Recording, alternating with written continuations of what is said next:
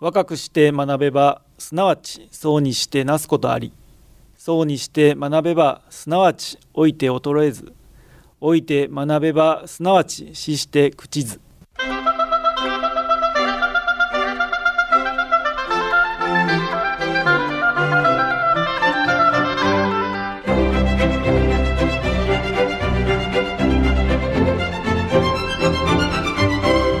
兵庫ラジオカレッジ。今朝の川柳。症状を言えば検査と薬増え。症状を言えば検査と薬増え。元岡秀子。お変わりないですかとお医者様。正直に最近の体の具合を伝えていいものか迷います。新たな症状が加わると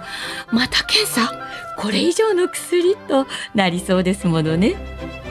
心の叫びが聞こえてきます。さて今朝の兵庫ラジオカレッジは園田学園女子大学名誉教授田辺誠さんのご出演で兵庫町角学17をお届けします。今朝の講座は障害聴講生対象の課題番組です。障害聴講生の皆さんは講座を聞いて感じたことをはがき1枚にまとめ事務局まで提出してください。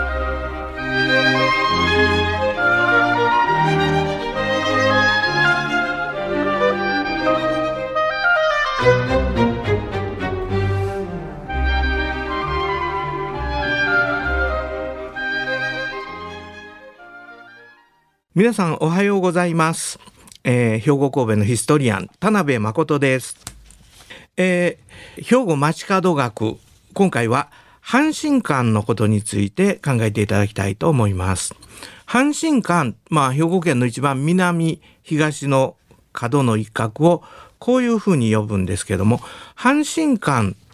というのはどこからどこまでを指す言葉なのか一度考えていただきたいと思います。で、阪が大阪、新が神戸ですから、阪神間というと、まあ、海岸部にあります尼崎、西宮、芦屋、この3つは明らかに阪神間になるわけなんですが、あ公園などで伊丹市に行ってお話をして、市民の皆さんに、この伊丹は阪神間ですか？えー答えは、もちろん阪神間ですよ。川西も宝塚でも。そうするとですね、えー内陸部のどこまでが阪神間なのか稲川町あたりでも阪神間の田園風景もある住宅地三田も阪神間の住宅都市というような言い方をするわけです。でそうしますと、えー兵庫県と大阪府は稲川という川をほぼ境界線にしているわけですけども稲川の東側川西市から稲川を渡ったところに池田があるわけです。池田市で、えーお話をした後皆さんこの辺りは阪神間ですかね？と市民の皆さんに聞きますとどういう反響が返ってくると思いになります？イエス・ノーの答えではないんです。阪神間言うて何ですのんと言われるんですよ。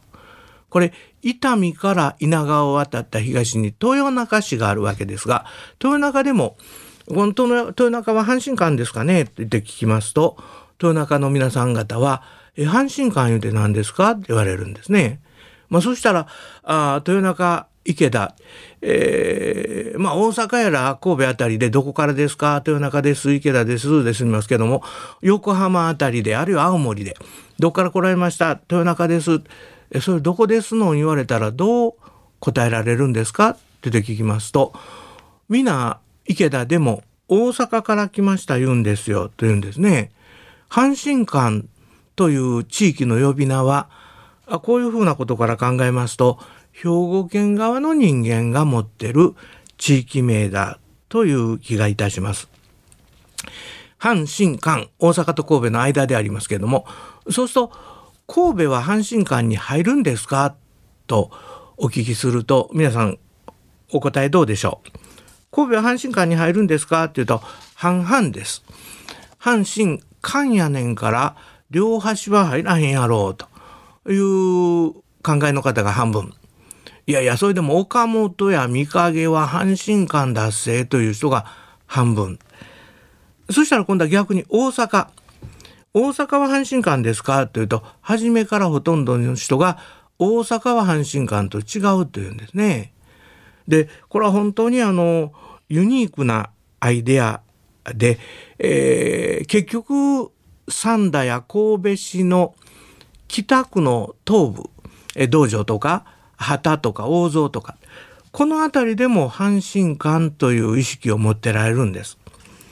でそこで私が導き出した答えなんですけどもどうも阪神間というのは兵庫県に入った旧摂津の国の地域兵庫県に入った旧摂津の国の地域からマイナス神戸市の中西部、えー、摂津の国は須磨までですからだけど須磨は阪神間とはちょっと一般的に考えられないわけであるいは神戸市北区山田町すすらん台の辺りも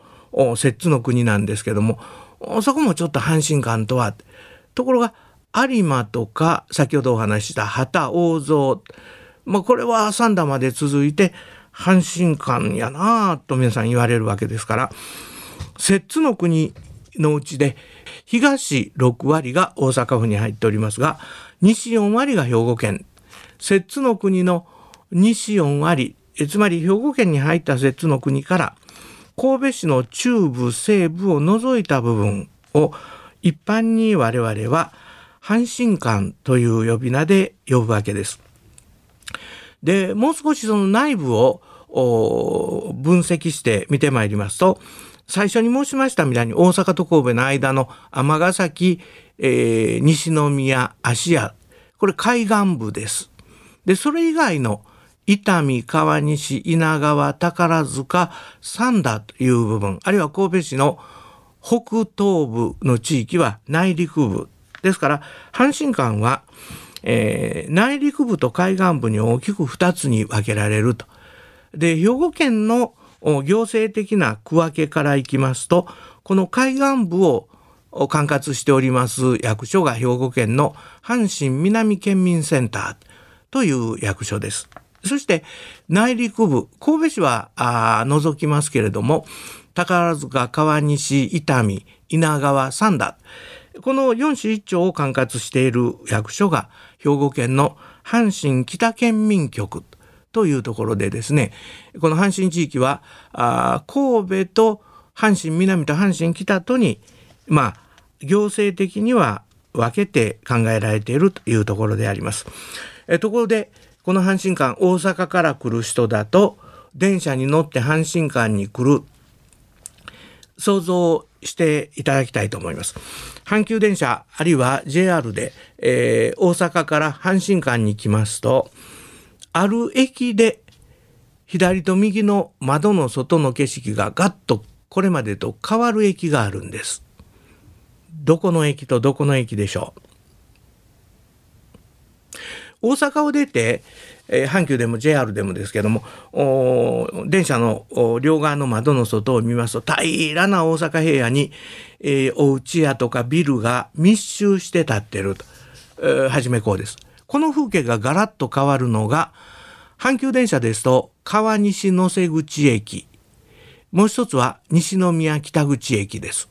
JR だと川西池田駅で大阪から JR の福知山線あるいは阪急宝塚線で行きますとえ重曹だとかあの辺りずっと両側の窓の外に平野が広がって大都会がひしめき合ってると。ところが川西池田あるいは川西野瀬口の駅からさらに進んでいきますと電車の右側の窓の向こう側にベターっと緑の崖が山並みが続くんです。左側の窓の向こうは相変わらず大阪平野に大都会が発展してるわけですけども。これがあ JR で行きますと東海道本線あるいは阪急電車の神戸線に乗りますと大阪から西宮北口阪急ですね。西宮北口までは両方の窓の外側に平野と大都会ところが西宮北口から宝塚の方に向かいますとさっきの川西家だとは左右逆ですけれども、左の窓の向こうに線路と並行して緑の崖が山の山腹が続いていくと。右側の窓の外側は相変わらず平野に大都会が発展して続いていくと。こんな風に、え電車の窓からの景色が一変する駅が宝塚線だと川西野瀬口福知山線の川西池田駅阪急神戸線だと西宮北口駅ということになるわけです。でこれはどういうことかと言いますと、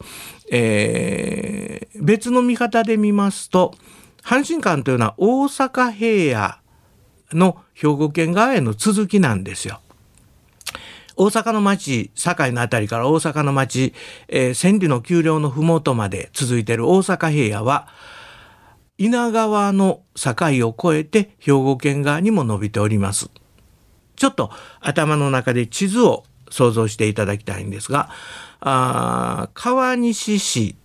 その西に宝塚市、南に降りて西宮市、東に行って尼崎市、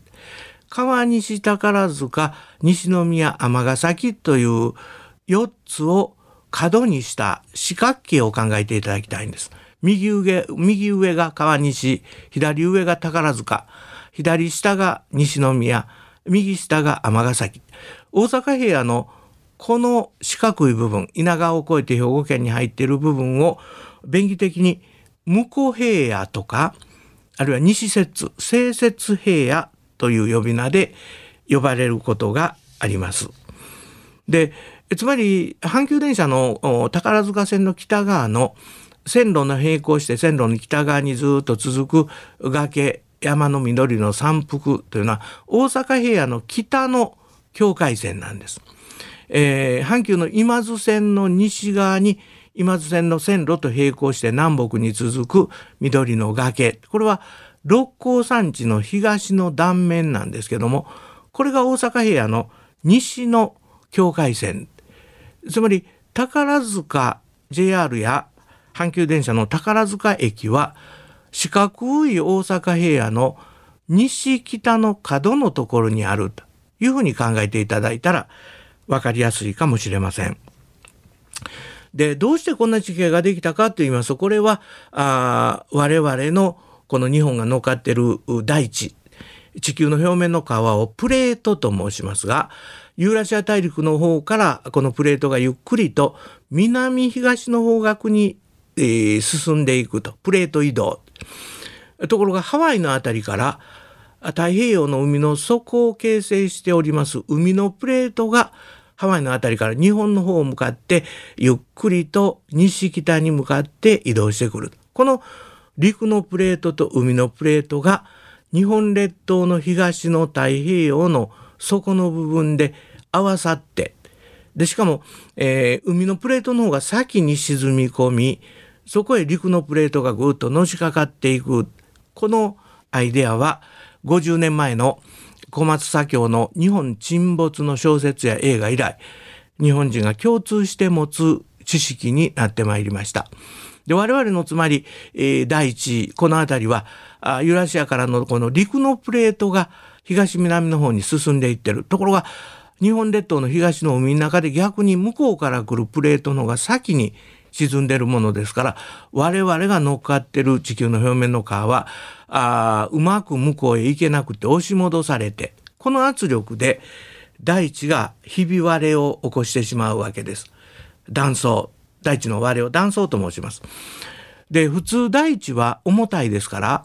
何筋か割れるとその割れと割れの間は重たいから下へ落ちていく沈んでいくんですけどこの場合はあ水平の力で押し戻されて割れてますから割れと割れの間はくさびが抜けるようにせり上がっていくわけで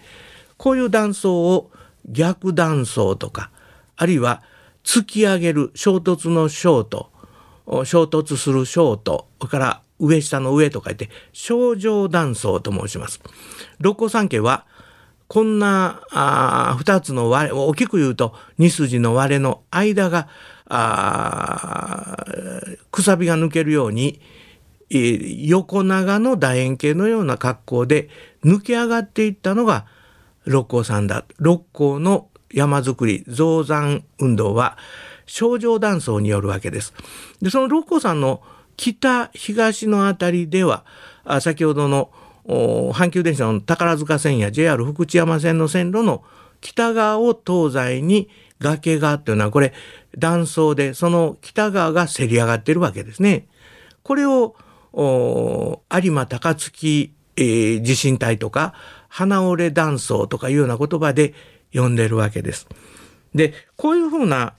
地殻地面の表面の活動の結果阪神間の地域というのはあ四角い、えー、右上の川西左上の宝塚左下の西宮右下の尼崎を角にする向こう平野清雪平野の部分。それからその西側には六甲山系がありますから芦屋などは六甲山地と海とに挟まれた通路上の土地神戸市の東灘や灘の辺りの平地もこういう状態なんですね。ですから阪神間の地域というのは向こう平野大阪平野が兵庫県側に張り出してきた向こう平野の中部東部は平地部です。西部はそれと六甲山地との間の東西に長く続く廊下のような部分から成り立っていると。でそしてその北側の内陸にえー、先ほどお話しした内陸部の阪神地域これ稲川町三田市神戸市北東部があるわけです。でですから大きく言うと阪神間は南に大阪湾が海があり北側にこういう断層が作り上げた山が東西に伸びているわけですから東西南北で言いますと阪神間では一般的に南が海抜が低い北が高くなった傾斜だと南向きの傾斜地だということであります。これが芦屋や神戸市のように、えー、六甲の山並みが海岸の近くにあるところでは傾斜がかなり急だということですね。ところがこの阪神間で一箇所だけ個性的な地形があるんです。阪神間は北に行くほど高度が高くなると申しましたがそうでない場所が伊丹の町なんです。で伊丹の町は尼崎からあ産業道路と呼ばれる国会県道がありますがこれで、えー、塚口を通って北上しますと伊丹の町の中心部、えー、西の阪急伊丹駅と東の JR 伊丹駅を結ぶ線までは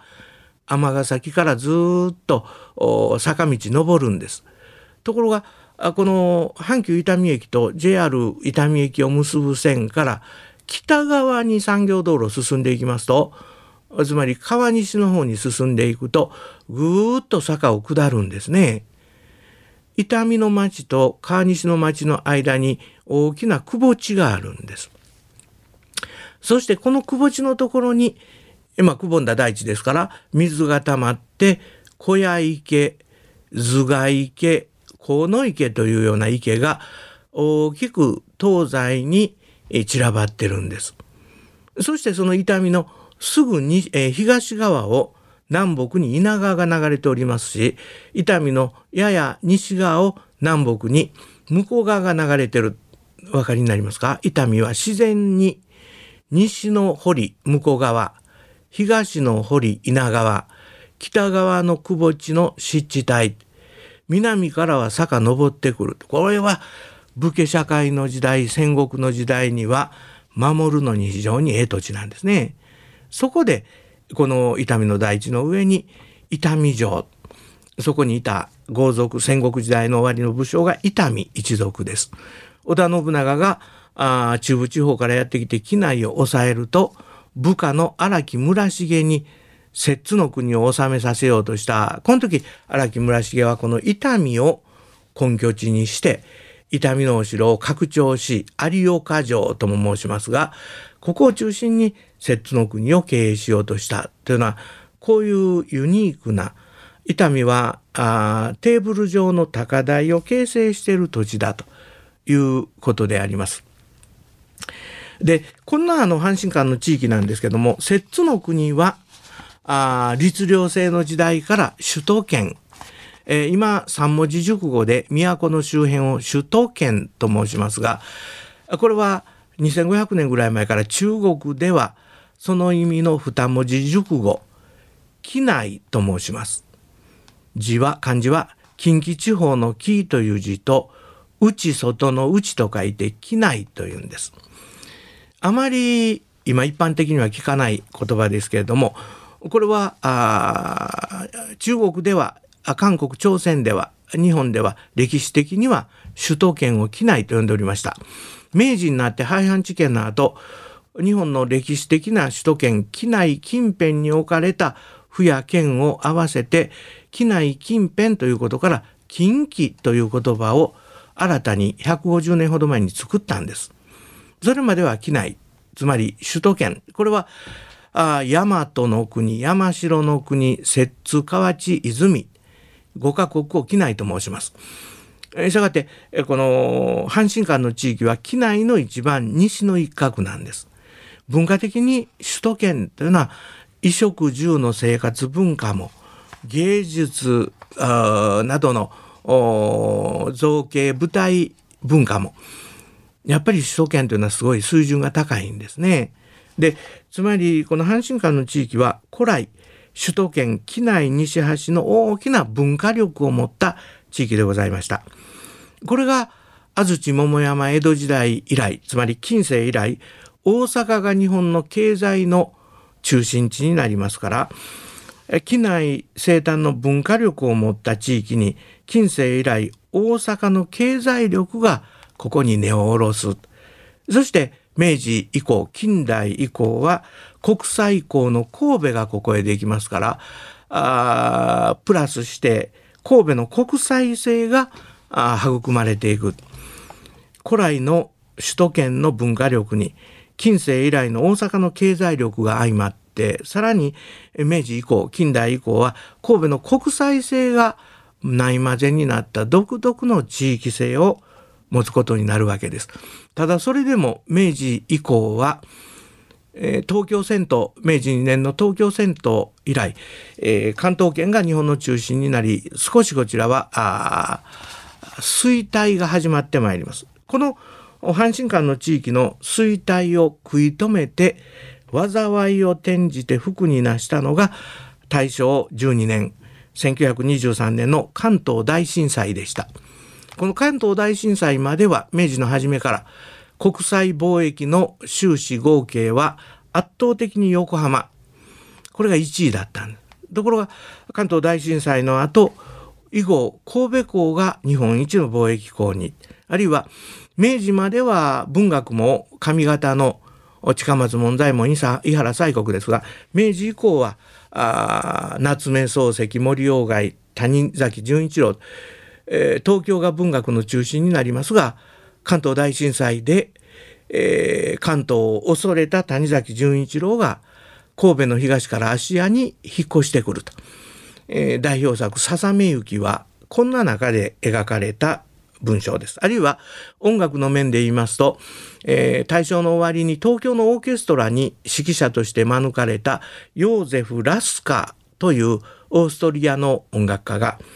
日本に入国するのが大正12年の9月1日横浜で入港して東京のオーケストラをの予定だった入港の9月1日に関東大震災がラスカさんは横浜港に入れないもんですから神戸に入りちょうど宝塚音楽学校が先生探していたもんですからそこの先生になって宝塚の歌劇の伴奏団体を一流のオーケストラに育てる NHK 交響楽団よりも先に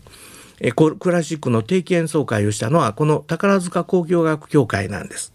あるいは関東でドイツのお菓子を作っていたカール・ユーハイムさんが関東大震災の後被災を恐れて神戸へやってきてそして神戸でケーキを作っていくと。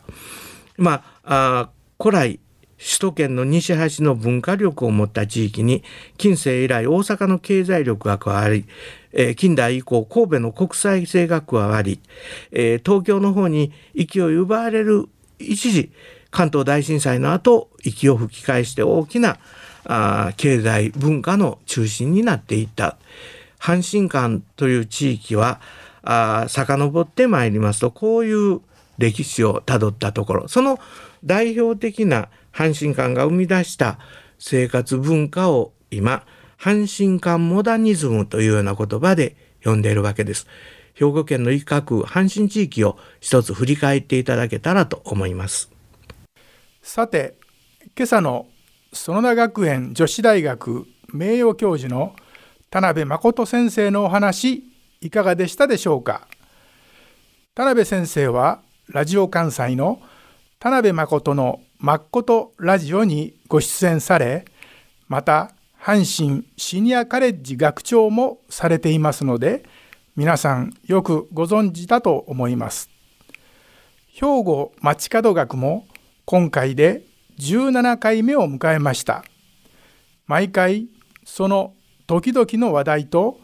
兵庫とのゆかりやつながりを裏話を織り交ぜながらお話しいただいており人気の番組の一つです。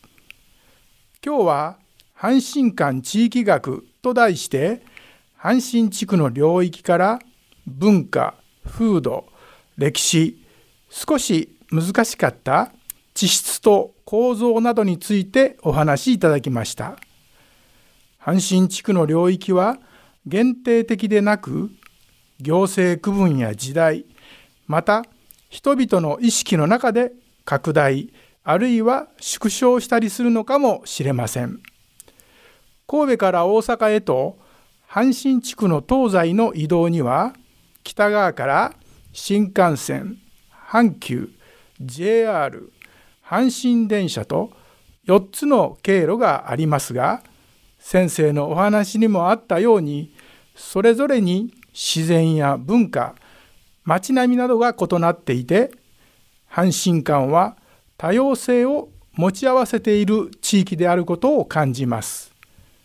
また歴史的建造物産業遺産近代建築などが点在しており阪神地区にお住まいの皆さんは身近にあって当たり前すぎて気づかない素晴らしさを再確認されてみてはいかがでしょうかさて今年こそコロナ禍で中止になっています田辺誠先生と行くワンデーバスツアーが復活されてハイカラな街阪神間モダニズムを体感検証してみたいものですね今年こそ再開できることを願いながら今朝はこれで失礼します。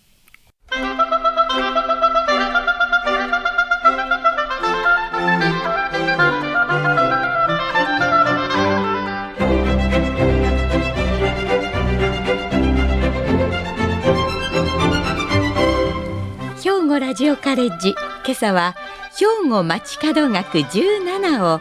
兵庫ラジオカレッジの大川真澄学科主任の案内でお届けしました。